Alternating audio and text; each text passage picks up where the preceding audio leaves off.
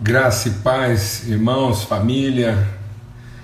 Forte abraço a todos aí. Que o Senhor faça resplandecer sobre nós o seu rosto e nos dê paz sempre, alegria, privilégio da comunhão, estarmos novamente juntos aqui nessa mesa de família, assentados ao redor dessa mesa que o Senhor preparou, tem preparado, né? Um tempo de comunhão, de graça, de favor, de transformação do nosso entendimento. Muito bom, graças a Deus. É, é Para mim é um grande privilégio ter essa, essa renovação da misericórdia de Deus todos os dias e essa alegria de poder chegar aqui e encontrar pessoas que estão é, aprendendo né, a caminhar, a conhecer umas às outras, tanto testemunho, tanta coisa maravilhosa acontecendo, né, para muito além é, dos nossos encontros aqui é, diários às 18 horas e tanto testemunho de amizade, de transformação, de, de cooperação entre uns e outros aí, gente se encontrando, se conhecendo, coisa maravilhosa. Eu me sinto assim extremamente privilegiado, grato a Deus por tudo isso. Amém? Muito bom. Estava aqui eu estava aqui meditando e é, refletindo no Senhor, né, sobre aquilo que a gente está compartilhando aqui, e confesso que, que quase perdi a hora. Fui no tempo aqui, quando eu olhei já, já passava das 18 horas, então a gente está ligeiramente atrasado aí, cheguei um pouco depois na mesa aí, mas graças a Deus, né, como a gente diz, a gente coloca mais lugares aqui na mesa mas o lugar de cada um está sempre reservado. Amém?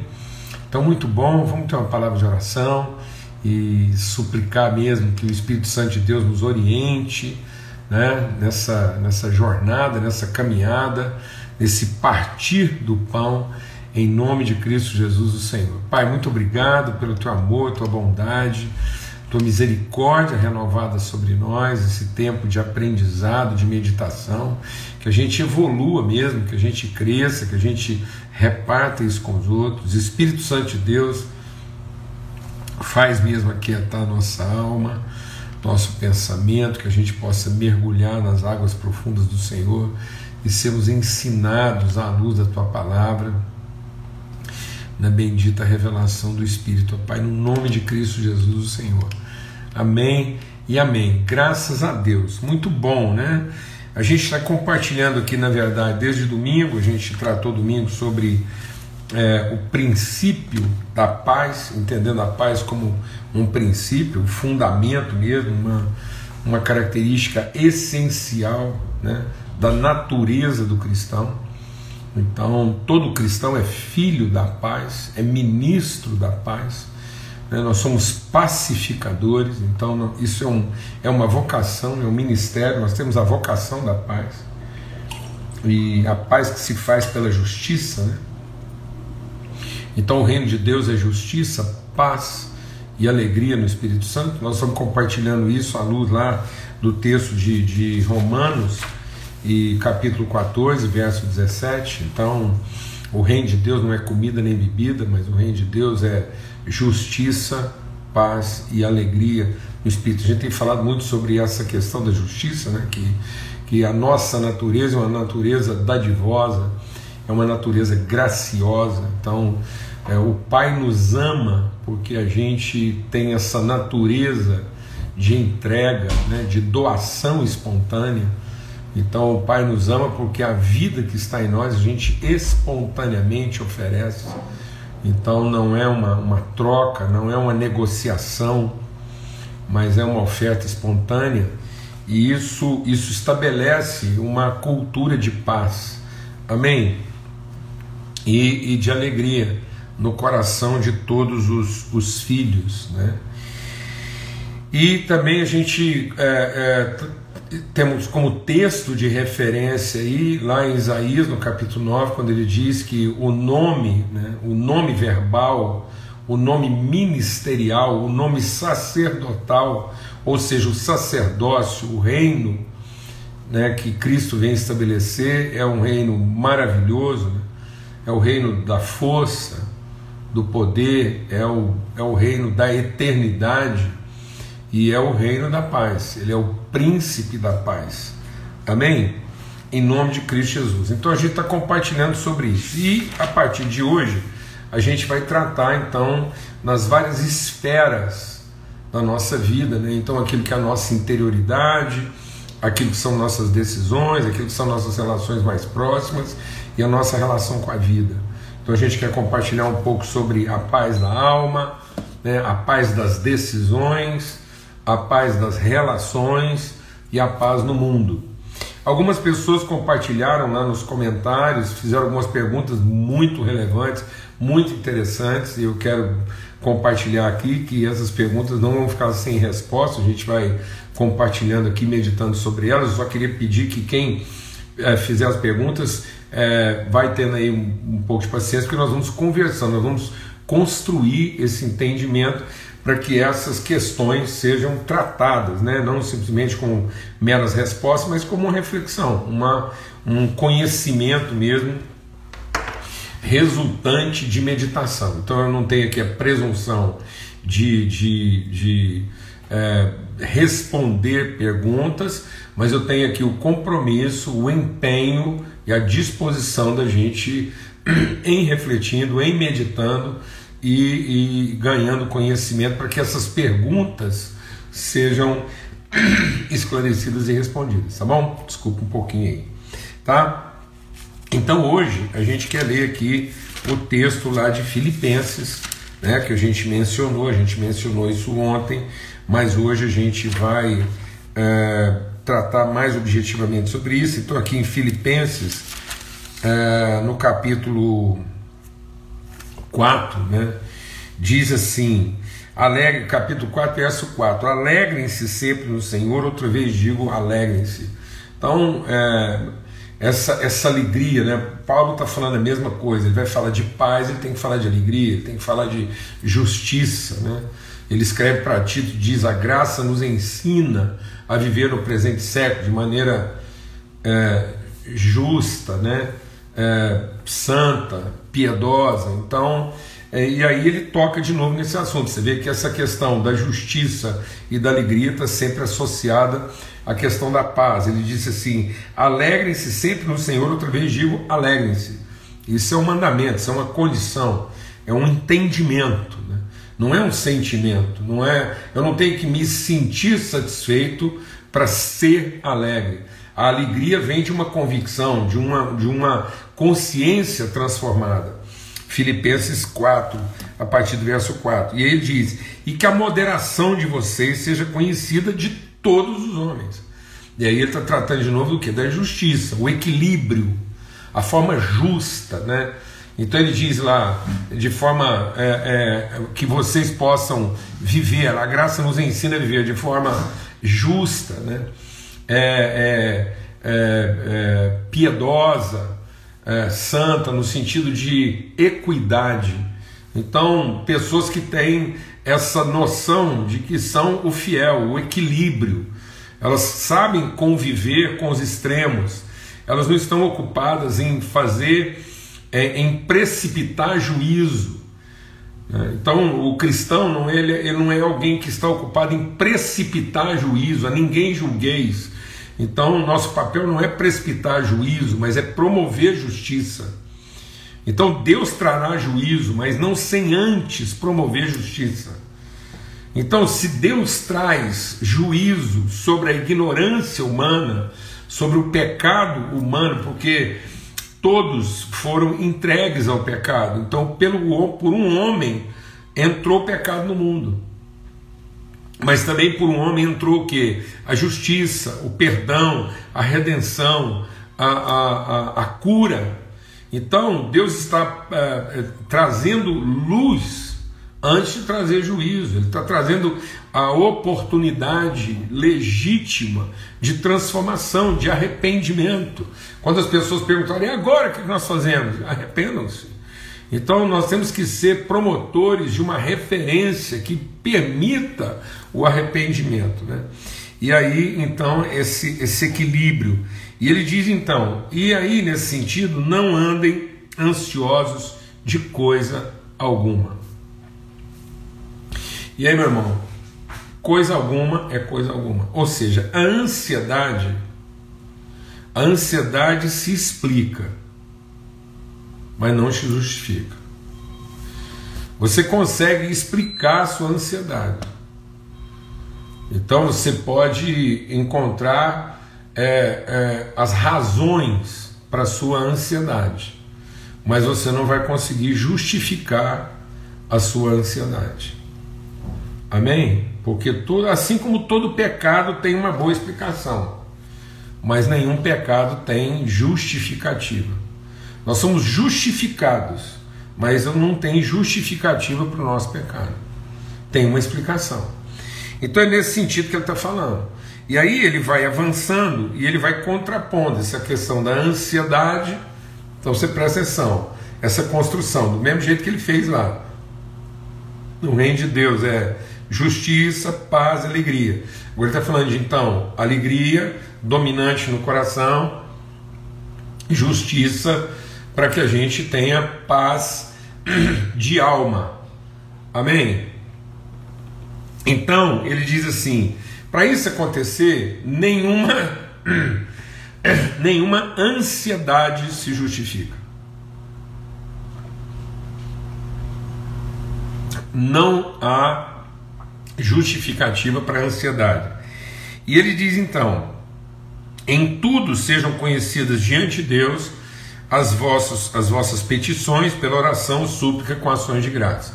A gente já falou amplamente aqui, gastando um tempo aí na live lá no passado, inclusive esse material está salvo lá, você pode olhar depois. E ele está dizendo que essa relação íntima com Deus, essa relação de interioridade, a nossa interioridade, né, é, é, tratada em Deus vai fazer com que a paz de Deus que excede, guarde isso aí, a paz de Deus que excede todo entendimento guardará o coração e a mente de vocês em Cristo Jesus. Então, a gente falou bastante ontem, eu vou repetir para a gente ir avançando nesse entendimento quando nós nos convertemos, quando nós entendemos que os nossos pecados foram perdoados, quando a gente é, é, recebe, né, que é a palavra de Deus lá, então, eu, por que nós somos vencedores? Pelo sangue do Cordeiro. Então, o sangue do Cordeiro nos reconcilia com Deus. A maldição é tirada, o nosso pecado é perdoado, então nós temos paz com Deus. Então, antigamente, nós éramos inimigos alheios, separados da promessa, nós estávamos em desobediência. A palavra de Deus diz que, mesmo quando ainda éramos inimigos, Ele nos amou e deu a sua vida por nós. Então nós estamos em conflito. Ele perdoou o nosso pecado, nos reconciliou com Deus, então nós temos paz com Deus. Então, nesse tempo de conversão, de arrependimento, eu entro na dimensão de paz com Deus. Agora, nós vamos agora avançar. Ô Alfredo, nós vamos estar orando por você aqui, viu, meu irmão? Em nome de Cristo Jesus. Batalha na madrugada aí, irmão Alfredo, querido. Estamos aqui em oração pela sua vida. Puxa vida, que, que honra, que privilégio, que coisa bendita saber que a gente está aqui conversando e que eu posso estar te visitando aí é, no seu tratamento, aí na sua recuperação. Que notícia maravilhosa você entrar aqui e estar tá com a gente aqui nessa mesa. Coisa bendita. E então, aí a gente tendo paz com Deus, nós que fomos lavados no sangue do Cordeiro pela palavra do seu testemunho, ou seja, pela transformação do nosso entendimento, nós temos a paz de Deus. Amém? Então nós temos paz com Deus, sangue do Cordeiro. Aí, pela, pela testemunho da Sua palavra, pela meditação que eu vou ver aqui, pela transformação do nosso entendimento, pela nossa nova maneira de pensar, eu alcanço esse lugar de ousadia, não há mais ansiedade, porque agora eu tenho a paz de Deus. Porque foi a paz de Deus que fez com que Ele pudesse nos perdoar para que eu tivesse paz com Deus. Então, se eu não for o instrumento da paz, Se eu estiver esperando que a paz se estabeleça a partir de um acordo, a paz não se estabelece a partir de um bom acordo, de um bom acerto. A paz se estabelece a partir de um testemunho primeiro, primário. Então nós amamos porque Ele nos amou primeiro. Então, alguém tem que ser o príncipe, o princípio, o primeiro da paz. É isso que Deus fala. Então ele chama isso para gente. Por isso que ele diz assim: se o teu inimigo te bater numa face, se oferece a outra. Meu Deus do céu. É isso. Então não é conversar com o inimigo por que ele te bateu.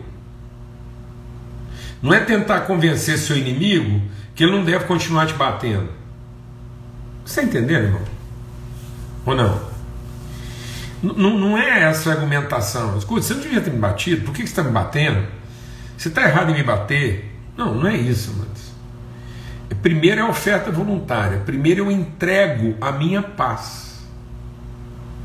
A minha paz vos dou. Então a paz, ela não é a partir de um bom acerto. A paz, ela só é possível a partir da fidelidade num acordo. Lembra que a gente já trabalhou isso aqui, a gente quer voltar e entender isso, que não é a lealdade. Às vezes a gente está tentando construir paz a partir de relações leais e não a partir de uma postura fiel. Então nós somos o fiel. É o fiel, é o lugar de onde ninguém nunca devia ter saído. Então Cristo, ele é a nossa paz, porque ele mostra o lugar de onde nós nunca devíamos ter saído e de onde Deus nunca saiu. Então Deus é o Deus da paz, ele vem e estabelece a sua paz e testemunha a sua paz, porque ele mostra que tudo que aconteceu não o perturbou. Ou seja, Deus consegue, deixa Deus ministrar o nosso coração. Deus consegue se entristecer com o que está acontecendo sem ficar perturbado. Agora tem muita gente que, para não ficar triste, fica perturbado. Vou falar devagar. É o, o segredo da paz é você conseguir ficar triste sem ficar perturbado. Agora tem gente que, para não ficar triste, fica perturbado. Então, às vezes, você está perturbado tentando não ficar triste. Então é o seguinte: tenha paz, fica triste, mas não fica perturbado. Glória a Deus. Não se confunda. Então, nós não podemos nos deixar confundir. Por isso que ele diz então: o Deus da paz estará, é, guardará a vossa mente e o vosso coração. A paz de Deus guardará a vossa mente e o vosso coração. Então, é uma mente e um coração guardados. Por que guardados? Porque lá em Jeremias diz o seguinte: lá em Jeremias capítulo 17, versos 9 e 10, diz assim: Enganoso é o coração do homem e extremamente corrupto. É, é, é o, mais, o elemento mais corrupto, o, o, a substância terrena de, de capacidade degenerativa mais rápida é o coração do homem. É fração de segundo e uma coisa que estava aqui firme, daqui a pouco já está. Então nós temos que guardar esse nosso coração. Então, a paz guarda o coração no sentido de se perturbar, de se degenerar, de se corromper. Então, a, a, a, paz de Deus guarda o meu coração da corrupção. Isso quer dizer o seguinte: não é um. Deixa Deus ministrar o nosso coração, mano. não é um tapa na cara que vai mudar quem eu sou. Não tem necessidade de provar nada para ninguém, não, mas. Nós temos a responsabilidade de ensinar, mas não a culpa de provar. Não tem que provar nada, não. Né? Nós temos a responsabilidade de ensinar, de revelar. E não de nos defender, de argumentar. Nós não estamos aqui para nos defender. Aliás, o que, que a palavra de Deus diz? Aquele que tentar defender a sua própria vida vai perdê-la. Porque a, o segredo da vida não está em defendê-la, o segredo da vida está em ofertá-la espontaneamente. E só quem tem paz de alma consegue ofertar espontaneamente. Se o teu inimigo te roubar a túnica, dá também para ele a capa. Entrega. Se ele te obrigar a andar uma milha, anda com ele duas. Revela para as pessoas que a sua disposição é muito maior do que a exigência delas. E às vezes, amado, nós estamos trabalhando aquém da exigência. E não além. Quando você trabalha aquém, você trabalhou no limite do ignorante. Quando você trabalha além, você trabalhou no limite do conhecimento. Então trabalhe na dimensão do que você conhece, não no limite da ignorância das pessoas. Pelo amor de Deus, não deixe a ignorância das pessoas pautar sua vida. Não deixe a estupidez das pessoas pautar a sua vida. Por isso que a palavra de Deus fala: cuidado, não reaja ao teu agressor, não responda na medida de quem te agrediu, porque, no certo sentido, você se tornou pior do que ele, porque ele passou a ser o agente e você passou a ser o resultado.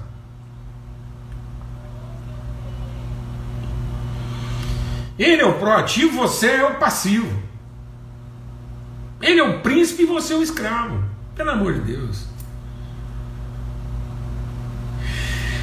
Por isso a palavra de Deus diz que um servo que faz apenas a sua obrigação é inútil. É inútil. Então, é uma transformação. Então, não há nada mais corrupto do que o nosso coração e é a paz que vai guardar. E ele diz o quê? Então, finalmente, para a gente entender, e agora Paulo vai trazer uma palavra conclusiva, ele diz: então, como é que eu vou tratar isso? Como é que eu vou ter paz de alma? Seguinte, eu vou pensar no quê? No que é verdadeiro, no que é respeitável, no que é justo, no que é puro, no que é amável, no que é de boa fama e naquilo que tem virtude, naquilo que tem louvor. É isso que vai ocupar meu pensamento. Agora as pessoas fazem o seguinte: ela sofre uma agressão, ela fica pensando no que o dia inteiro? Fala para mim. O cara sofreu uma agressão e ele fica pensando aquilo, ele fica pensando no que o dia inteiro? Ah, mas devia ter feito isso, eu fiz tanta coisa, eu ajudei, eu fiz mais não sei o quê, eu fui tão bom, é desse jeito que me recompensa, não tem condição, a pessoa igual eu. Então, assim, amado, pelo amor de Deus. Não alimente a sua ignorância, mas alimente o seu conhecimento. Então, deixa o Espírito de Deus ministrar o nosso coração. Há uma diferença básica entre medo e temor. O perfeito amor lança fora todo o medo. Então, onde há medo, o amor não é aperfeiçoado. E o temor de Deus, o conhecimento de Deus, é o princípio de toda sabedoria. Então, só tem medo quem é ignorante. Só tem paz quem é conhecedor. Então, conheçam e prossigam em conhecer o Senhor. Então, se há ansiedade no meu coração e a de amargura, isso revela o quê? que eu conheço mais o meu agressor do que o meu abençoador.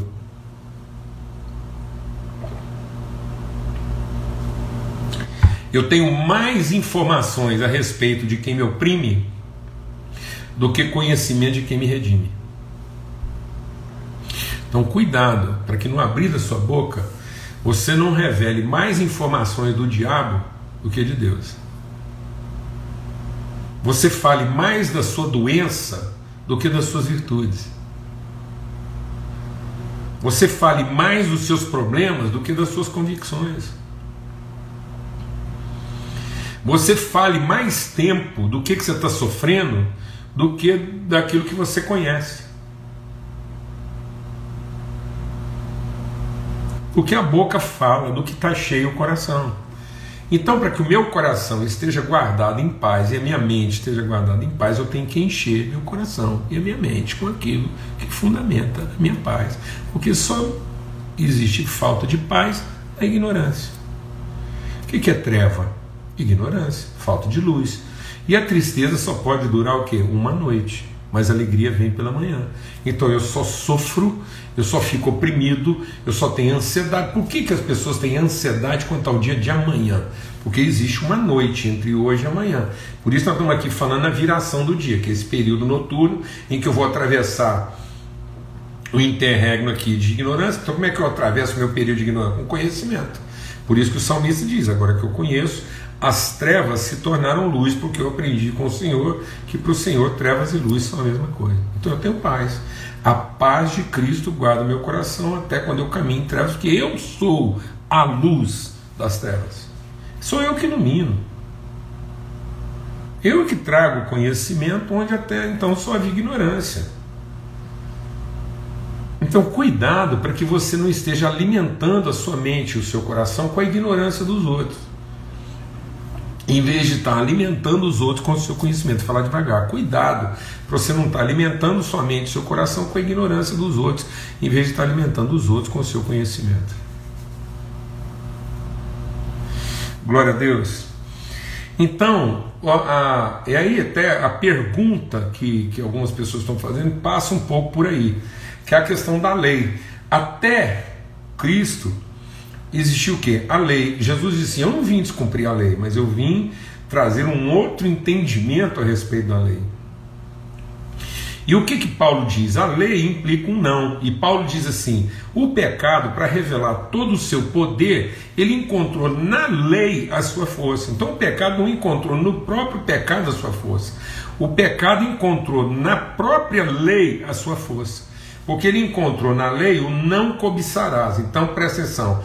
O pecado, ele, ele encontrou na lei a força de alimentar meu coração. Porque a lei não me ensina a amar. A lei é passiva. A lei me obriga a não cobiçar. Então, se eu ficar meditando na lei, eu vou saber tudo sobre cobiça, mas não vou saber sobre amor. Aí Jesus diz assim: Ouviste o que foi dito, eu, porém, vos digo. Jesus foi diz assim: Ouviste o que foi dito, não matarás. E Jesus disse: Não, amarás o teu inimigo. Então a lei tinha um caráter o que? Passivo defensivo. Mas agora a graça tem um caráter o que? Proativo, afirmativo. Então, se eu quiser guardar minha mente e o meu coração em paz, eu tenho que saber o que, que me move e não o que, que me protege, me resguarda. Eu tenho que viver a vida pelo meu sim. Então, o que, que eu conheço? O que, que produz conhecimento na minha vida? O que, que revela as virtudes de Deus através de mim? É nisso que eu vou pensar. E é isso que vai guardar meu coração em paz. Amém? Então eu não vou, deixa Deus ministrar o nosso coração aqui. Eu não vou aqui ficar pedindo que Deus resolva minhas questões. Eu vou pedir que Deus transforme o meu entendimento. Esse, tudo que é bom, tudo que é perfeito, tudo que é justo, Presta atenção, quando Paulo fala assim, deixa Deus ministrar o nosso coração, quando ele diz assim, nisso pensai, aí já tem gente que é, é brincadeira, né? Tem gente que já pensa assim, bom, tudo que é justo, tudo é perfeito, é santo, nisso pensar. Então ele fica achando que isso é um exercício de decorar. Então eu vou decorar. Não, não, não, não, não é isso não. Paulo está dizendo o seguinte: tudo que é justo, tudo que é verdadeiro, seja isso que ocupa o vosso nisso pensar, ele está dizendo assim: essa é a maneira de pensar. Isso é mais do que dizer, esse deve ser o seu pensamento. Então eu não tenho que ficar aqui definindo sobre o que, que eu vou pensar, mas eu tenho que agora definir qual é a minha maneira de pensar. E daqui para frente, a minha maneira de pensar é alimentar o meu pensamento com aquilo que é justo, com aquilo que é verdadeiro, com aquilo que tem boa fama. É nisso que eu vou pensar. É assim que eu penso. É assim que eu penso. Então, se alguém perguntasse para você, escuta, mas você não está vendo? Não, eu falo, tô. Mas, você vai me desculpar, eu estou vendo, mas o fato de eu estar tá vendo não quer dizer que é assim que eu penso. Eu não vivo, deixa Deus ministrar o nosso coração, eu não vivo as coisas por aquilo que eu vejo. Eu enfrento as coisas pela forma como eu penso. Então é uma forma de pensar. E eu até é, coloquei uma coisa aqui, é, que é isso, né? O diabo chamou a nossa atenção para o não. E para a única coisa que Deus tinha falado não. A gente já está concluindo aqui, presta atenção. Deus falou assim: ó, de toda árvore do jardim você vai comer. A única árvore que você não vai comer é o conhecimento do bem e do mal. Agora fala para mim, o que, que é que produz ansiedade na nossa vida? É ficar tentando definir, ter controle sobre o que está certo e o que está errado. Então, essa forma de pensamento é demoníaca, porque ele nos chamou para a única forma que não deveria ser a nossa forma. Então, sabe por que, que o homem comeu do conhecimento do bem e do mal? Porque ele não tinha obedecido a Deus comendo de tudo que ele podia comer. Então, se você adotar como forma de pensamento, encher sua mente com seu coração com o que é verdadeiro, com o que é justo, com o que é santo, com o que é digno, se tudo que você pensar a respeito das pessoas estiver envolvido no que é digno, no que é verdadeiro, no que é santo, no que é puro, isso é o que você deseja, o que você pensa, é o que você medita, é assim que você vê. Então, vou falar uma coisa: não haverá no seu coração espaço você ficar pensando o que você não devia pensar. E, no entanto, tem um punhado de gente crente que fica preocupado em definir o que, que ele não devia fazer, o que, que os outros não deviam fazer, o que, que ele não podia pensar, o que, que ele não pode falar. Então, tem muita gente que fica aí ocupado em falar para os outros o que, que ele não devia falar, o que, que ele não devia fazer, o que, que ele não devia beber, o que ele não devia comer, em vez de ensinar as pessoas uma nova maneira de pensar. Glória a Deus, amado. Porque quem pensa virtude, vive virtude. Quem enche o seu coração de virtude, de verdade e de conhecimento, tem o seu coração guardado em paz, será ministro da paz. E a sua mente e o seu coração estarão perfeitamente guardados, eles serão pacificadores.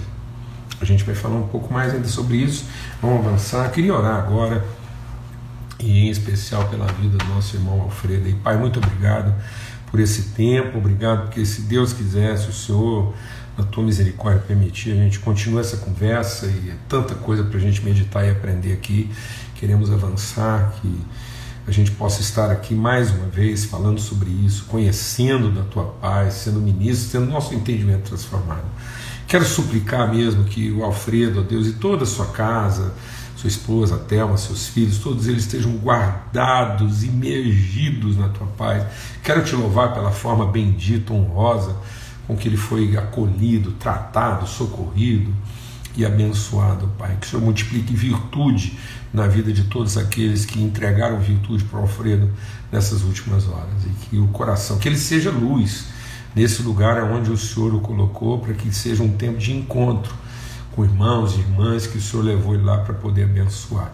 No nome de Cristo Jesus, o Senhor. Amém. O amor de Deus, o Pai a graça bendita do seu Filho Cristo Jesus, a paz de Cristo, a comunhão do Espírito Santo de Deus seja sobre todos, hoje e sempre, em todo lugar. Amém?